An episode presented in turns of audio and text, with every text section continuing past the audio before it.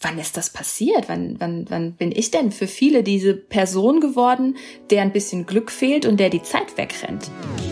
Echt und unzensiert. Der Podcast mit Tiefgang von GoFeminin. Ja, hallo und herzlich willkommen zu einer weiteren Folge von Echt und Unzensiert. Ich bin's Tino und in der heutigen Folge sprechen wir über den gesellschaftlichen Druck, den wir spüren, sobald wir 30 geworden sind. Wird man 30, hat man oft das Gefühl, mit einigen Dingen fertig sein zu müssen. Egal ob Job, Wohnung, Beziehung oder ja, Familienplanung, alles soll in geregelten Bahnen laufen und die Selbstfindung nach den 20ern auch irgendwie abgeschlossen sein. Doch was ist, wenn man mit dieser heteronormativen Mustervorlage einfach anfangen kann. Woher kommt dieser gesellschaftliche Druck vielleicht auch und wie schafft man es, sich davon zu lösen? All diese Fragen und noch viele mehr beantwortet mir meine heutige Gesprächspartnerin. In ihrem Buch Auch gut gibt sie neue Impulse zum Frausein, zu gesellschaftlichen Erwartungen und dem eigenen Timing ab 30. Ich freue mich sehr, dass sie da ist. Jennifer Klinge ist zu Gast. Grüß dich. Hallo, schön, dass ich schön, dass ich hier zu Gast sein darf. Freue mich mega. Schon ganz äh, gespannt. Ja, ich bin auch gespannt. Ich freue mich äh, riesig, dass du da bist. Wie geht's, wie steht's? Äh, ja, ganz gut. Das ist jetzt sehr neu für mich. Podcast mit Bild, äh, also Ton und Bild. Ja. Aber ansonsten äh, alles gut. Ja, super. Ist sehr schön. Mir geht's auch gut. Ja? Äh, und ich würde sagen, bevor wir ins Thema einsteigen, vielleicht kannst du noch mal ein bisschen einen Überblick über dich als Person geben für alle, die dich nicht kennen. Ja, äh, genau. Ich ähm, sage immer so, äh, ich mache viele verschiedene Dinge, aber hauptsächlich arbeite ich als Texterin und Autorin und äh, Digitalstrategin. Und jetzt seit März äh, darf ich mich dann auch Buchautorin nennen, weil da mein erstes Buch, wie du gerade schon gesagt hast, äh, erschienen ist. Und äh, ähm, genau, das sind so meine, meine hauptsächlichen äh, Dinge, die ich tue. Und ähm, letztendlich über allem steht so ein bisschen Geschichten erzählen oder Geschichten für andere entwickeln oder mhm. ihnen helfen, sie zu erzählen. So, das ist so mein, mein, ähm, ja, mein Hauptthema. Und äh, ich wohne aktuell in Düsseldorf, ähm, habe einen Tierschutzhund, die Else, Schön. Genau. Und bin da aktuell in der Bürogemeinschaft mit anderen ähm, Kolleginnen auch rund um Thema Social Media, Branding und so weiter. Ja. Cool. Ja, ich würde sagen, dann steigen wir auch direkt in deine Geschichte ein. Mhm. Vielleicht äh, starten wir auch so am Anfang und sprechen erstmal so über die Kindheit, über die Prägung, die man selbst vielleicht so abbekommen hat. Was für ein Bild von Frau sein hast du denn damals vermittelt bekommen? Ähm, also was glaube ich da auch hervorzuheben ist bei mir, das hatte ich ja auch kurz schon im Buch angerissen, das ist mir dann selbst irgendwann aufgefallen, dass es so ein bisschen vielleicht auch nochmal eine Sonderstellung hat, weil ich aus einer Schaustellerfamilie komme. Hm, mhm. also für alle, die nicht wissen, was das ist, aber so äh, genau, quasi äh, meine Eltern hatten Fahrgeschäfte und sind ähm, so auf der Kirmes äh, von ähm, und verschiedene andere Geschäfte. Und ähm, das bedeutete natürlich dann äh, jede Woche auch woanders zu sein und natürlich Familie, aber immer dabei zu haben und ähm, äh, das dann auch auf sehr engem Raum. Und mhm. äh, da hat sich natürlich, und das sage ich dann immer ganz gerne, gar nicht mal so die Rolle der Frau so krass, sondern eher so ein Familienverständnis. Ne? Auf der einen Seite habe ich nämlich es erlebt oder erlebe es, dass äh, beispielsweise meine Mutter ähm, sehr, sehr gleichberechtigt zu meinem Vater ist, einfach weil sie auch zusammen selbstständig sind, diesen Betrieb führen, mhm. auch wenn sie die klassische Kernfamilie gegründet hat, aber sehr irgendwie, äh, genau, zu gleichen Teilen ähm, bei allem zum Brötchen verdienen und Co. Äh, mit beiträgt. Und das eine sehr ähm, äh, starke und selbstbewusste Frau ist ist. Mhm. Also da kann ich jetzt nicht sagen, dass ich dieses, dieses, was sehr oft vermittelt wird, mitbekommen habe, aber natürlich hat es einen, diesen Kernfamilienbegriff für mich nochmal total geprägt, weil gerade bei Schaustellern ist es so, dass es dieses enge familiäre und dass da sehr viel Identifikation auch über die Familie läuft. Und da ist halt nicht ein Elternteil äh, irgendwo auf der Arbeit, sondern man ist immer zusammen. Und ähm, dann hat das natürlich klar die Vorstellung ganz fest in mir einzementiert, ja, äh, erwachsen werden, äh, egal ob ich jetzt auch äh, im Schaustellerberuf arbeiten möchte oder nicht, äh, bedeutet aber auf jeden Fall äh, Mutter, Vater, Kind. So, hm. ja. Wann hast du denn gemerkt, dass so ein gewisser Druck auf dir lastet? Hast du Angst gehabt vor dem 30. Geburtstag? War das irgendwie was, worauf du hingefiebert hast oder? Mm, ja, hingefiebert. Naja, vielleicht auch dann so ein bisschen in der, in der in, in ängstlichen ja, Hinsicht. Ne? Ähm, es ging kurz, also so irgendwie so mit 29 war es so ein bisschen äh, komisch so im Gefühlsleben, weil man wusste, okay, krass, man verlässt jetzt irgendwie die 20er. 30 war dann eigentlich ziemlich gut, auch äh, gut gefeiert und irgendwie, ja, nochmal echt äh, ähm, richtig gute Zeit gehabt. In einer WG mit meiner besten Freundin gewohnt, gerade in einer Agentur angefangen, selbstständig gemacht nebenbei und so, sehr viel feiern gewesen, in Köln mhm. gelebt. Also das, das waren richtig gute Jahre. Ähm, es fing bei mir eher mit so 33, 34 an. Also, also so dieses plötzlich, oh Gott, wir sind jetzt nicht bei 30, sondern wir sind jetzt bei Mitte 30, kommen wir langsam hin. Und da habe ich dann schon gemerkt, ähm, weil es geht ja nicht immer nur um die, wie ist das eigene Leben, es geht ja auch darum, wie ist das Leben der anderen. Und dort hat sich natürlich auch einiges geändert. Ne? Viele sind äh, den klassischen Weg gegangen, sind dann äh, aus der Stadt weggezogen oder haben so Familien gegründet. Hm. Und dann hm bleibt ja logischerweise auch weniger Zeit ne, für das, wo man vorher miteinander quasi so einen Verbund gebildet hat. Und Klar. das hat Auswirkungen auf das eigene Leben. Und auch, dass ich schon gemerkt habe, dass äh, ja, dass es dann irgendwie doch so einen Zeitstrahl irgendwie gibt. Wann, wann ist es zum Beispiel, wann lebt man noch in einer WG und wann wird es irgendwie so ein bisschen, hä, also müsste doch mal langsam. Mhm. Oder ähm, als ich mich dann äh, selbstständig gemacht habe, so, ja, aber wie jetzt mit äh, jetzt anfangen? Du könntest doch jetzt hier die Karriere machen. Wann willst du denn mal richtig Geld verdienen? Und so, wie ich denke, ja, also ich wusste gar nicht, dass das jetzt auf ein, auf ein, also mit 33 passieren muss oder mit 34 jetzt mal ja. so in die Tüte gesprochen. Und natürlich, klar, bei Frauen, großes Thema auch, was ist mit Kindern? So, ja, äh, und das war wirklich zu dem Zeitpunkt, hat es mich, also habe ich das null gefühlt, dass ich das jetzt irgendwie wollte, sondern ich habe eher gemerkt, dass mich diese Geschichten, die darüber erzählt werden, wenn man das als Frau nicht macht oder wenn die Zeit einem wegläuft, dass die plötzlich angefangen haben, mir Angst zu machen und dass mhm. das so die Wahrnehmung von mir selbst irgendwie auf einmal wie so ein Filter sich drüber gelegt hat, dass ich dachte, hör, irgendwie war ich eben noch so voll bei mir und jetzt habe ich das Gefühl, ich bin plötzlich wie so eine Worst-Case-Lebensentwurf-Geschichte äh, für viele, hm. weil man so geprägt ist, ne, von diesen ganzen Filmen, Single-Frauen Mitte 30, Bridget Jones, ähm, ja, diese Vorbilder, die einfach fehlten. Und das ist dann irgendwie so äh, Verzweiflung immer, Absolut. die da gezeigt wird. Und da ich nichts anderes so, so richtig hatte, war dann das auf einmal wie so ein, äh, ja, wie so ein Filter, der sich so über mich gelegt hat. Nicht immer so, wann ist das passiert? Wann, wann, wann bin ich denn für viele diese Person geworden, der ein bisschen Glück fehlt und der die Zeit wegrennt? Ja. Du beschreibst das in deinem Buch auch so als sieben Brückenjahre. Kannst du mal beschreiben, was damit genau gemeint ist? Schiebebrückenjahre. Schiebebrückenjahre. Aber hör mal, wir können auch sieben Brückenjahre. Also das würde ich auch verargumentiert ne, bekommen. Da hatte ich äh, über sieben Brücken ja. musst du gehen, ja. Ähm, ja, das war immer so ein Begriff. Ich weiß, den gibt es nicht, beziehungsweise ist das ja total bescheuert. Eine Brücke ist eine Brücke. Also, ähm, aber ich fühlte mich zu diesem Zeitpunkt so, weil wie ich eben sagte, war eigentlich irgendwie so alles richtig geil mit äh, Feiern und coole Digitalagentur und WG und so weiter. Und plötzlich war da so ein Shift und ich merkte, ich, ich hatte, heute würde ich es auch anders beschreiben, aber damals fehlte mir das, äh, das Spektrum irgendwie. Und da habe ich immer nur gesehen, da ist das eine Ufer und das ist so, ich habe es jetzt mal das Feiermädchenufer genannt.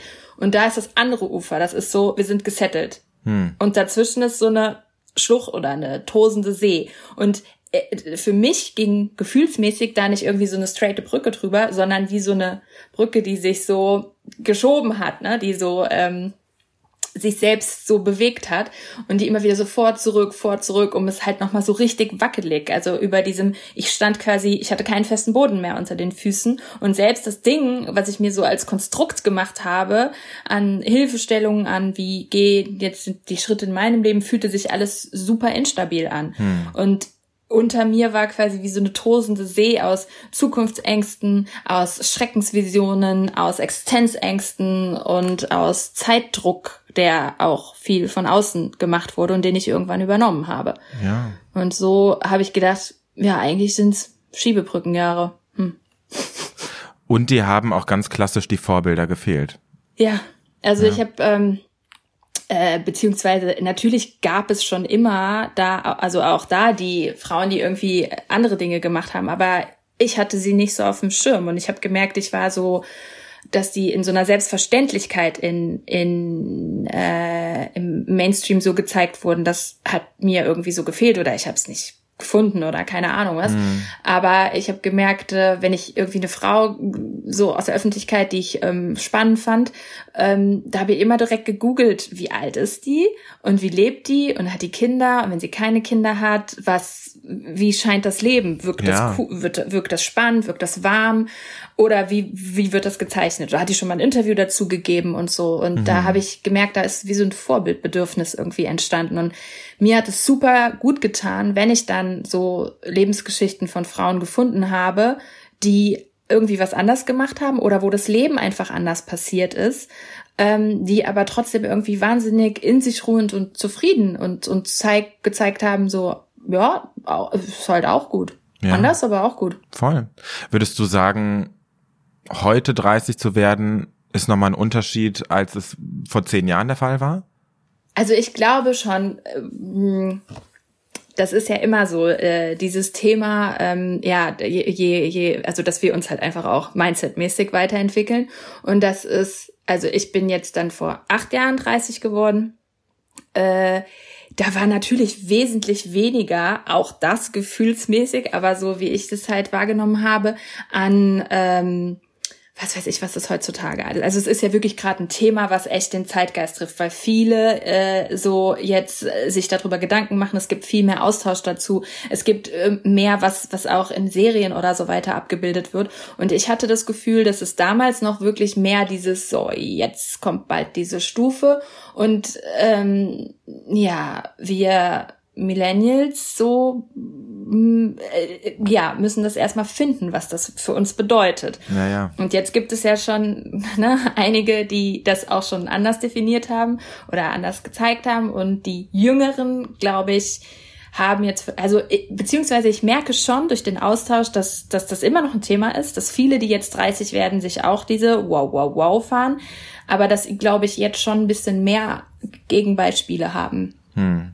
Und mehr ähm, so, jo, meine Güte, es ist halt einfach eine Zahl, ne? Und die ah, ist, jo. ist halt auch wirklich sau jung. Also ist halt nah dran an gerade geschlüpft eigentlich. Ne?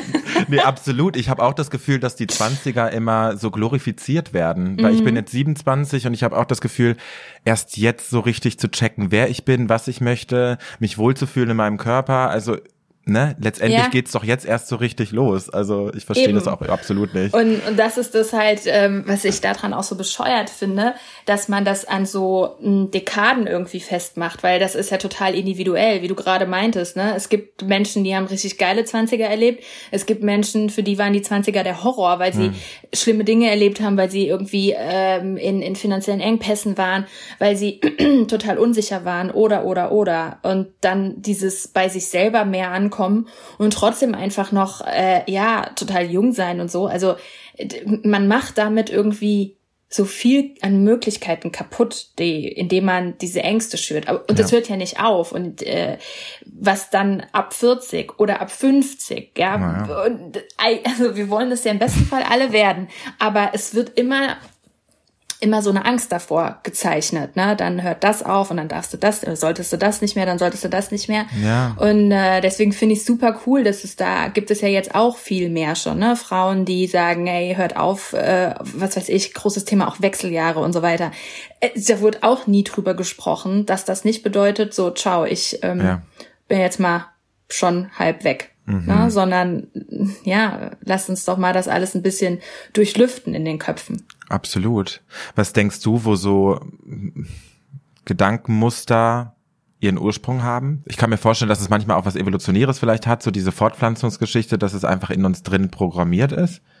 Äh, das auf jeden Fall, das möchte ich gar nicht absprechen, dass, ähm, äh, dass es äh, da einfach Triebe und Evolutionsthemen in uns gibt. Aber im Zuge meiner Recherchen, so für mein Buch, weil ich mich da äh, selbst ein bisschen auf den Weg gemacht habe, um genau das äh, so mir mal anzuschauen. Ähm, weil mir hilft es nämlich, das dahinter zu verstehen, um dann diese Narrative auch ein bisschen aufzudröseln. Ja. Und da ist man dann schon eher sehr schnell auch so beim vom Patriarchat konstruierter Weiblichkeit, ne? Und bei äh, wie ist das eigentlich? Warte mal, ähm, die klassische Kernfamilie, gibt's die eigentlich schon immer? Ach nee, äh, die ist ja noch gar keine 300 Jahre alt und die wurde damals quasi, waren eher Großfamilien und gut, also es würde jetzt zu weit für das alles zu erläutern, da, ähm, aber äh, da gibt's auch ganz tolle Literatur schon zu, ähm, das halt so für sich mal so rauszuziehen und zu sehen, aha, das sind ja auch Dinge, die bewusst so herbeigeführt wurden und damit ging einher, dass es eine ganz krasse, viel krasser, als es eigentlich mal der Fall war, Zuweisung von Geschlechterrollen gab, ne? Dass eine Frau ganz früher auch ganz anders wieder mitgearbeitet hat und so weiter und dann so irgendwann als diese klassische Kernfamilie und Trennung zwischen Heim und Arbeit und so weiter ähm, ich glaube im Zuge der Industrialisierung war das, äh, erschaffen wurde, dann, dann war Frau dann wirklich so für das Heimische, mhm. der Mann für draußen, für die Arbeit. Und das Ganze hat natürlich äh, ja sich immer weiter ähm, fortgeführt äh, und hatte natürlich auch eine Blüte äh, nach dem Zweiten Weltkrieg. So dieses totale Frauenbild von äh, hier, äh, ich bin zu Hause und ich bin diejenige, die meinem Mann quasi wie eine persönliche Assistentin. Und dann darf man auch nicht vergessen, wann durften Frauen denn dann erstmal ein eigenes Konto haben? Wann durften sie ohne die Erlaubnis des Mannes arbeiten? Und all das sind natürlich so Themen, die da irgendwie noch auch ganz eng verwurstelt mit Ehe und so weiter sind. Also, ne, dass man sich überlegt, das kommt alles aus einer gewissen Notwendigkeit her, bedeutet nicht, dass das heute schlecht ist. Also vielleicht heirate ich auch irgendwann noch. Aber um sich den Druck zu nehmen, ja. dass das sein muss, hilft es mir total zu verstehen, wo kommt denn dieser Imperativ her? Und er geht ja zurück auf Zeiten, wo äh, die Frau auch wirklich fast keine andere Möglichkeiten hatte. Ja, und solche Sachen werden ja von Generation zu Generation weitergegeben. Da ist auch so ein klassischer Spruch, den ich mir aufgeschrieben habe. Uns hat's ja auch nicht geschadet. Ne? Also, dass mhm. dann irgendwie die Elterngeneration halt sowas sagt wo man halt dann irgendwie auch anerkennen muss, wir sind vielleicht jetzt auch die Generation, die diese Narrative durchbricht und jetzt wirklich eine Revolution in der Hinsicht ne, mhm. anzetteln oder irgendwie einfach umsetzen. Ne, irgendwie da auch mit den Eltern irgendwie umzugehen. Wie, wie hast du das wahrgenommen? Wie ist dein Umfeld mit dir umgegangen, als du dann die magische Schwelle der 30 überschritten hast? ähm also es ähm, da, da, 30 ging eigentlich noch klar, kam dann so Sprüche, äh, äh, weil ich dann auch gerade erst, ich glaube, ich bin mit 29 in Job oder so, also äh, ja. genau, weil ich äh, dann da, davor auch noch mal studiert hatte, was super privilegiert ist, ohne Frage, aber was trotzdem auch für Irritationen ähm, gesorgt hat, ne? Weil es geht ja nicht nur um Familie, sondern es geht ja auch um dieses Karriere-Ding und dieses oder wenn du noch mal äh, was anderes machst und noch mal umschwenkst so. Wenn du zuerst eine Ausbildung machst oder arbeitest länger in dem Beruf und sagst dann ich möchte aber doch noch mal mir den Traum erfüllen und wenn ich das kann und das äh, ja. umschwenken oder sowas. Das ist ja alles was immer noch Irritationen auch oftmals hervorruft. Nicht immer aber äh, schon ähm, weil das mit diesem Konzept Sicherheit clasht was die Generationen vor uns halt haben ja, so mhm. viel mehr noch als wir, weil wir verstanden haben, naja, in den heutigen Zeiten, was ist denn eigentlich Sicherheit? Ne? Mhm. Und ähm, als ich dann aber so 33, 34 wurde und dann halt klar war, äh, ich ja habe mich jetzt irgendwie selbstständig gemacht und ich bin Single und äh, äh, dann habe ich ja mit 34 bin ich aus Köln weg und habe dann erstmal gedacht so, ähm, weil das ja dann anfing, dass es mir selbst auch nicht gut ging, weil ich das so übernommen hatte, hm. wusste ich brauche einen Tapetenwechsel und hatte dann meine Sachen eingelagert und dachte, na ja, ich habe meinen Laptop, ich habe meine Selbstständigkeit, ich muss mich auf den Weg machen, weil nur so komme ich in Bewegung auch im Kopf. Und das war dann natürlich schon voll so, dass ich im Umfeld gemerkt habe, so, mm, sorry, ja. was ist jetzt da los? Also mhm. andere gucken, dass sie ein Eigenheim bekommen und sie sitzt in Portugal und versucht irgendwie einen ersten Auftrag äh, zu bekommen und hat keinen Mann und äh, kein Kind und ist Mitte 30 so ähm, und hat auch keine finanzielle Sicherheit gerade. Das habe ich schon gespiegelt bekommen und das war schon auch ähm, manchmal eine Herausforderung, das auszuhalten, weil über diese Unsicherheiten war ich mir ja auch bewusst. Aber ich habe gedacht, dahinter muss aber noch was anderes liegen, nämlich die Sicherheit in mir selbst, dass ich mich auch immer wieder neu erfinden kann, dass ich neue ähm, ähm, Orte entdecke, neue Menschen entdecke und dass das als Sicherheit in mir verankert wird, um dann im Außen das auch weiter aufbauen zu können. Hm. Ja. Wie voll. Ja, ich muss auch irgendwie immer an die Situation denken, so wo ich das gespiegelt bekommen habe. Ich bin homosexuell und ich habe mich dann geoutet von meiner Mama und das erste, was natürlich kam, so, ah, kriege ich keine Enkelkinder oder was? ne, Classic. Mhm. Und das hat tatsächlich auch viel mit mir gemacht, weil in den nächsten Jahren, wenn man mich gefragt hat, so, hu, wie findest du es denn eigentlich schwul zu sein? Würdest du es eigentlich wünschen, dass es das nicht ist? Und dann war ich tatsächlich so, ich finde das total cool, aber die eine Sache, die ich schade finde, ist die Sache, dass ich mit dem Partner, den ich liebe, kein leibliches Kind haben kann. Mhm. Bis ich dann für mich aber auch mal ein bisschen in die Reflexion gegangen bin und dann irgendwie gemerkt habe, so, ich möchte auch gar kein Kind. Also es ist irgendwie auch voll fein, aber selbst ich war davon ja auch nicht gefeit, ne? Also Absolut, ist, ja. Ja. Ja, es ist äh, auch äh, cool, dass du das teilst, weil das, äh, das ist auch ein großes Thema. Dieses, ja, auch bei Männern, ne? Äh, so ja, mhm. aber egal, es ist, ein Kind gehört doch dazu, egal in welcher Lebenskonstellation so. Und ja. das mal zu hinterfragen für sich und zu sagen, aber ist das etwas, was ich möchte, weil ich es möchte, oder ist es etwas, was ich möchte, weil ich denke, es gehört dazu und weil die Alternative so sehr mit, oh, was ist denn dann im Alter? Äh, das ist ja super einsam. Ne? Da, da schwingt halt auch voll die FOMO mit. Ne? Ja. Also ich frage mich, wie, wie hast du die Kinderfrage für dich beantwortet? Hast du da eine abschließende Antwort drauf? Nee, aktuell noch nicht. Also ähm, und ich habe mich auch dazu entschlossen, äh, ja, das jetzt auch erstmal so stehen zu lassen und zu gucken, ja, wird es noch oder wird es nicht? Und mein Weg war halt, ähm, mir für beide Leben eine Vision zu mhm. erschaffen, indem ich wirklich viel äh, recherchiert und viel unterwegs und viel Austausch und viele Vorbilder und so weiter, die sich für mich schön anfühlt, wo ich weiß, äh, ob es so kommt oder so kommt, weil ich weiß es wirklich nicht. Ich habe Tage, wo ich denke, ah, ein Kind wäre schon schön. Ja. Und ich habe Tage, an denen ich denke, boah, also ganz ehrlich, ich weiß gar nicht, äh, ob, ob das wirklich so ist, ob ich die Covers auch dafür hätte und äh, mhm. Mm, ja. weil ich ja schon auch mein Leben so, wie es irgendwie läuft, äh, meistens auch richtig cool finde und äh, auch die Verantwortung, ne, dass ich da einen riesen Respekt vorhabe und ähm, ja. Ja, und deswegen habe ich gedacht, okay, es ist wahrscheinlich wahnsinnig schwierig und irgendwann kann man, oder das können vielleicht nicht alle das hundertprozentig für sich auflösen. Und deswegen ähm, habe ich gesagt, so, ich habe jetzt da ein schönes Bild und ich habe da ein schönes Bild und ich lasse vielleicht jetzt mal diesen Druck sein, weil äh, wenn es wäre jetzt anders, wenn ich wüsste, Kind gehört absolut dazu. Da hätte ich wahrscheinlich dann auch, weiß ich nicht, schon ja, ja. andere Dinge unternommen oder hätte mir überlegt, wie es ist, dann ähm, allein ein Kind zu bekommen. Das kann man ja heutzutage alles, was ich richtig cool finde, wenn man weiß, ähm, das ist mein Ding. Ja. Und ich, äh, äh, weil wir können nicht die Biologie, die können wir halt nicht ausschalten. Das ist nun mal so.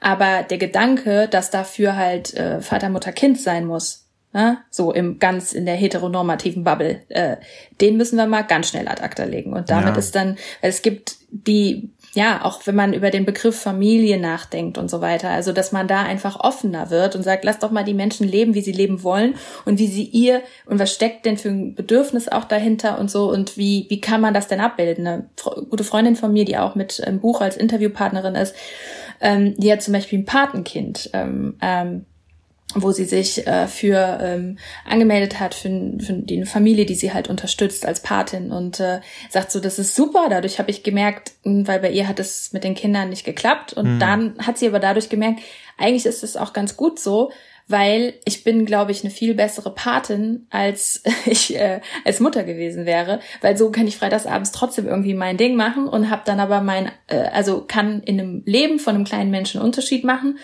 aber dosiert. Und das ist vielleicht für mich der bessere Weg. Und das finde ich auch total cool. Absolut. Vielleicht ist es auch generell ja. eine ganz gute, äh, ein ganz guter Impuls, sich vielleicht auch ne, so schwer es manchmal ist, von diesem leiblichen Kind zu, zu, in einer gewissen Nuance zu verabschieden, um sich da den biologischen Druck auch ein bisschen zu mhm. nehmen. Weil letztendlich kann man auch später noch irgendwie ein Pflegekind oder Adoption oder was auch immer. Ich meine, das sind auch Sachen, die mit Aufwand und Bürokratie und allem Absolut. Möglichen verbunden sind. Das ist auch ja. nicht easy. Ja aber sich wenigstens von dem biologischen Druck zu lösen. Eben, das ist halt dieses Besessen davon sein, dass es halt immer ein leibliches sein muss. Das, äh, glaube ich, ist auch wichtig. Ähm, ist nicht einfach, klar. Und ich äh, kann mir auch vorstellen, dass das, ja, da muss man auch immer mitdenken bei diesen ganzen Narrativen, ne? Dass es auch das Leben einfach manchmal anders kommt, als man sich das wünscht. Und Ja, ja. auch dafür finde ich es super wichtig, dass wir buntere Geschichten erzählen, dass wir vielfältigere Geschichten erzählen, weil Menschen, die sich äh, einfach aufreiben daran, ein Kind zu bekommen, wo es nicht funktioniert, wenn die dann ständig immer noch diese Geschichte hören, äh, von wegen, ja, da auch aber wirklich trauriges Leben, was da auf dich wartet. Ja, wie beschissen ist das denn, ne? Also auch dann, wenn Dinge anders kommen, als man sich die wünscht, ist es wichtig, diese ähm, Alternativgeschichten einfach zu haben, die Mut machen, finde ich. Weil das ist ja auch so, man denkt, diese Mustervorlage ist so, als ob man sich das alles so aussuchen könnte. Ne? Und so, ja klar, ne, nehme ich Baustein, Baustein, Baustein, super. Ja, aber so läuft es halt nicht. Nicht Nee, alle. Menschen haben die gleichen Möglichkeiten und Das ist auch das Schmerzhafte, was ich auch im Freundeskreis beobachte. Ich habe auch äh, viele Freundinnen, die jetzt über 30 sind und sich über solche Themen Gedanken machen. Ich glaube, das Schmerzhafte ist, dass man die Wahl nicht hat, weil der Partner vielleicht dann nicht da ist. Ne? Und vielleicht möchte man dann vielleicht auch gar keine Kinder haben, aber man hätte gern die Wahl gehabt. Ne? Genau, ja. Und das ist, das ist was, was ich definitiv äh, auch äh, unterstreichen kann. Solche Tage habe ich auch, dass dieses, es geht gar nicht darum, dass ich jetzt so denke, "Hm, jetzt ein Baby, aber dieses, wenn es nachher, wenn ich es nicht frei entscheiden konnte, weil es einfach die Zeit entschieden hat, ähm, ohne dass ich mir dafür auch eine Vision hätte bauen können, Ja. das hätte ich auch einfach wahnsinnig schmerzhaft gefunden. Ne? Und da kommt dann auch, da kommen ja ganz viele Sachen rein. Da kommt auch ein bisschen Ego rein, dass man denkt, hä, also äh, hat's dann, ne? Äh, daran gescheitert, wenn jemand dann nicht den Partner oder die Partnerin findet. Also ähm, Voll. da ist es super vielschichtig. Und es ist natürlich dann auch aufwühlend in der Hinsicht, wie eine Dynamik sich auch verändert. Du hast es vorhin schon angesprochen in einem Freundeskreis, ne? Dann kriegen die einen Kinder, die anderen nicht und irgendwie entsteht dann auf einmal so eine Kluft. Dann haben die vielleicht auch nur noch Gesprächsthemen über diese Kinder zu sprechen. Wie geht man damit um, wenn man in einer gewissen Hinsicht auch Freundschaften verliert, weil diese Freundschaften Kinder kriegen? Ähm, Sucht man sich dann Gleichgesinnte eher, ne? Äh, Ja, beziehungsweise es ist ja nicht immer gesagt, dass bei FreundInnen, die jetzt die Familie gegründet haben, das automatisch so ist. Es hat ja immer ein bisschen was mit beiden Seiten zu tun. Klar. Und ich habe da auch tolle Beispiele, ähm, wo es anders funktioniert, ne? wo es äh, wirklich so lange, der Schlüssel ist ja, Respekt und Interesse für beide Leben weiterhin sich zu bewahren. Und ähm, da, dann kann das auch äh, total gut funktionieren. Also es ist nicht Kinder und Familiengründung ist nicht irgendwie automatisch das Aus für Freundschaften. Das ist mir ganz wichtig, das zu sagen. Aber natürlich habe ich das trotzdem auch erlebt, dass sich das dann auch ausgeschlichen hat, weil der Fokus sich geändert hat oder weil genau ich dann manchmal mit den Themen nichts anfangen konnte und andersrum. Ähm, und ich, ja, manchmal war das auch schmerzhaft, aber äh, ich finde, das ist auch ein Learning, ne? Dieses, ja, äh, auch Freundschaften verändern sich und manche gehen, dafür kommen aber dann an unterschiedlichsten Stellen vielleicht neue Menschen in dein Leben, wo du so, was du jetzt gar nicht so auf dem Schirm hattest, ne, was dann irgendwie auch richtig cool sein kann. Oder manchmal ist es ja auch nur temporär, dass man merkt, hm, man hat jetzt nicht so viel miteinander in der Brause gehabt, weil beide irgendwie auf äh, unterschiedlichen Wegen unterwegs waren und plötzlich findet man wieder zueinander. Das habe ich auch schon ähm, erlebt und deswegen finde ich, ist der Schlüssel darin, jo, äh, lass es, lass es mal ein bisschen so auch mit dem Flow gehen und gucken, ähm, ja, wie sich das entwickelt und auch akzeptieren, dass auch Freundschaften sich verändern können. Und die Absolut. können sich auch verändern, wenn keine Kinder da sind. Ne? Also mh, hat ja immer was mit der Entwicklung zu tun. Ja. Ich kann mir halt vorstellen, dass viele sich auch, ne, wenn sie sich dann dafür entscheiden oder halt auch nicht entscheiden, aber dann halt kinderfrei sind, dann schwebt man vielleicht auch so ein bisschen, man hat nicht diesen Anker, den vielleicht andere setzen in, in einer Familiengründung oder was auch immer und man schwebt so ein bisschen. Ich glaube, du hattest auch so eine Zeit, als du im Urlaub warst oder irgendwo auf Reisen warst und du warst so ein bisschen lost. Wie hast du denn wieder Antrieb und Bestimmung gefunden, Geborgenheit, Halt in, in, in deinem Leben? Ähm, genau, das war dann irgendwann so, dass ich so dachte, ja, das ist ja alles gut und schön, so super frei zu sein, aber also so gar nicht irgendwo hinzugehören. Und damit meine ich jetzt nicht eine romantische Beziehung, sondern generell so, weil ich ja dann auch durch die Selbstständigkeit keine KollegInnen mehr hatte und nichts, ne? Ähm, war das schon eine Herausforderung Und äh, dann ähm, habe ich halt für mich beschlossen, dann habe ich das neue Kapitel ähm, aufgemacht und bin dann nach Düsseldorf. Ich war dann erst noch ein Jahr in Hamburg ähm, und habe da und dann kam auch noch Corona und ne, das hat ja mhm. dann sowieso auch so Lebensentwürfe von ich ja. bin irgendwie Freelancerin äh, und bin ein bisschen unterwegs dann gekickt. Und ähm, da bin ich dort in eine Bürogemeinschaft und habe dann auch richtig Bock gehabt, irgendwie so eine eigene Wohnung äh, zu haben und wieder so ein eigenes kleines Nest oder so ein Safe Place irgendwie mir zu schaffen. Und das dann natürlich auch über, ähm, ja, über Freundinnen, über Familie letztendlich, wenn man sich mal überlegt, wo kriegt man denn Wärme und Zugehörigkeit her, das sind ja ganz viele verschiedene Beziehungen, die man im Leben hat und die halt irgendwie ähm, zu pflegen und, und zu gucken, ja, dann gibt es äh, den Menschen, mit dem kann ich das gut, der andere Mensch ist, äh, tut mir da gut oder so, ne, dass man das so ein bisschen durchwurstelt und nicht ähm, automatisch davon ausgeht, äh, dass alles muss zum Beispiel der oder äh, der oder die romantische Partnerin äh, erfüllen. Ja, Absolut. Ja.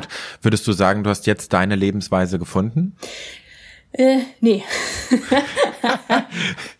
Ich meine, das ist auch ein ongoing Prozess, genau, ne? Absolut. Und das ist das, was ich eigentlich damit sagen will. Also immer dieses Final-Denken, so ja, jetzt, Ende 30 habe ich es. Man verändert sich ja auch immer. Und deswegen finde ich das gar nicht mal so clever zu sagen, das ist jetzt meine Lebensweise, sondern ja, lass es halt mal fließen und lass das mal mehr mit dem eigenen Werden äh, in Zusammenhang und keine Ahnung, ne? Dann hat man eine, also weiß ich nicht, wie ich in zehn Jahren ticke und wo ich dann sein möchte oder auch ja, wie wie vielleicht sogar nächstes Jahr, weiß naja. ich nicht dass ich so merke auch immer, ich weiß nicht, wie das bei dir ist, aber so eine Ambivalenz auch in mir zwischen Stadt, aber manchmal ist mir auch alles zu viel und ich merke so, boah, so ein bisschen, mhm. bisschen mehr raus wäre irgendwie auch cool und äh, all solche Themen, ne? Klar. Und ja, ich glaube, das äh, hat einfach auch was mit der eigenen Entwicklung zu tun. Mhm. Ja. Und äh, dafür einfach offen zu bleiben äh, und ich glaube, dann können sich Dinge auch in einem natürlichen und auch in einem eigenen Timing entwickeln. Wichtig ist halt nicht dieses Hetzen nach so vermeintlichen Meilensteinen, weil man denkt, das ist die Formel des oder die allgemeingültige Formel des Glücks, weil die Meilensteine können ja schon glücklich machen, darum geht's ja gar nicht. Ne, hier geht's ja nicht darum, dass irgendwas scheiße ist oder was gebasht werden soll oder so. Aber es ist nicht automatisch so, weil wir auch mal die Gegenbeispiele, viele Menschen haben das alles und sind dann aber auch die Beispiele, ich weiß nicht, wie es bei dir ist, ob es da schon Freundinnen gibt, die äh, in so äh, gesettelten Lebensentwürfen sitzen? Tatsächlich noch nicht unbedingt. Ja, nee, also ich habe in der Hinsicht fast schon Glück, dass irgendwie alle so ein bisschen auf der gleichen Welle schwimmen. Mhm. Ne, jetzt ist eine mal schwanger geworden, aber okay, die, die, die können wir noch integrieren. Also das kriegen wir hin. ja, ja. Gut, also, also mit 27 ist auch noch, das hat sich ja deutlich nach hinten verschoben. Ja, ja, ja voll. Wenn du jetzt auf die 40 guckst, äh, regt das in dir noch irgendeine Emotion oder ist das für dich ja, also das ist, äh, es ist natürlich, wäre schön, wenn ich auch, ähm, weil durch das Schreiben des Buches habe ich natürlich schon mich auch von vielem irgendwie befreit, ne? Ähm, und mir da schon ja einfach Visionen geschafft. Aber sagen wir mal so, es ist jetzt nicht so, als würde mich das alles überhaupt nicht mehr berühren oder tangieren und ich wäre jetzt so alles klar. Ich weiß jetzt nicht. Natürlich kriege ich diese Rest, diesen Restrespekt und dieses Holy fuck, 40? Mhm. Ja. So? Klar. Ne? In zwei Jahren, was ist das denn für ein absurder Kram?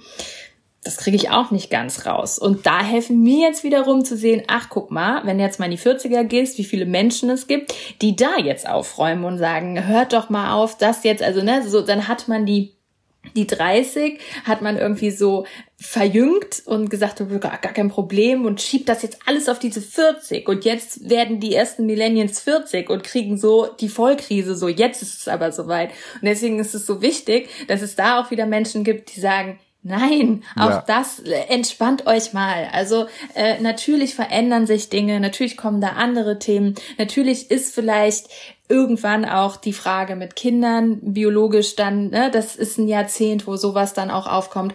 Aber dieses Ich verhalte mich so, wie es, also ich ziehe mir diesen Schuh an und ich ziehe mir diese Maskerade an, wie, wie, wie es vielleicht irgendwie mal gedacht war und wie man so ein Idealbild von 40-jährigen oder Mitte 40-jährigen Menschen hat, das obliegt Absolut. ja einfach jedem selbst, was man daraus macht, ne? Ja, als ob da jemand um die Ecke kommt mit einem Zettel und äh, hier Happy, Happy ja. Birthday, die Sachen darfst du übrigens nicht mehr tragen. Ja, aber das ist gerade, also ich kann ja jetzt nur aus meiner Perspektive sprechen, aber gerade bei Frauen ist das so krass, ey, wenn du mal so Headlines guckst und so, äh, das ist ein No-Go ab 40 oder die besten Hairstyles ab 40 oder ja. für immer 39, wo ich mir denke, was soll der Scheiß denn? Mhm.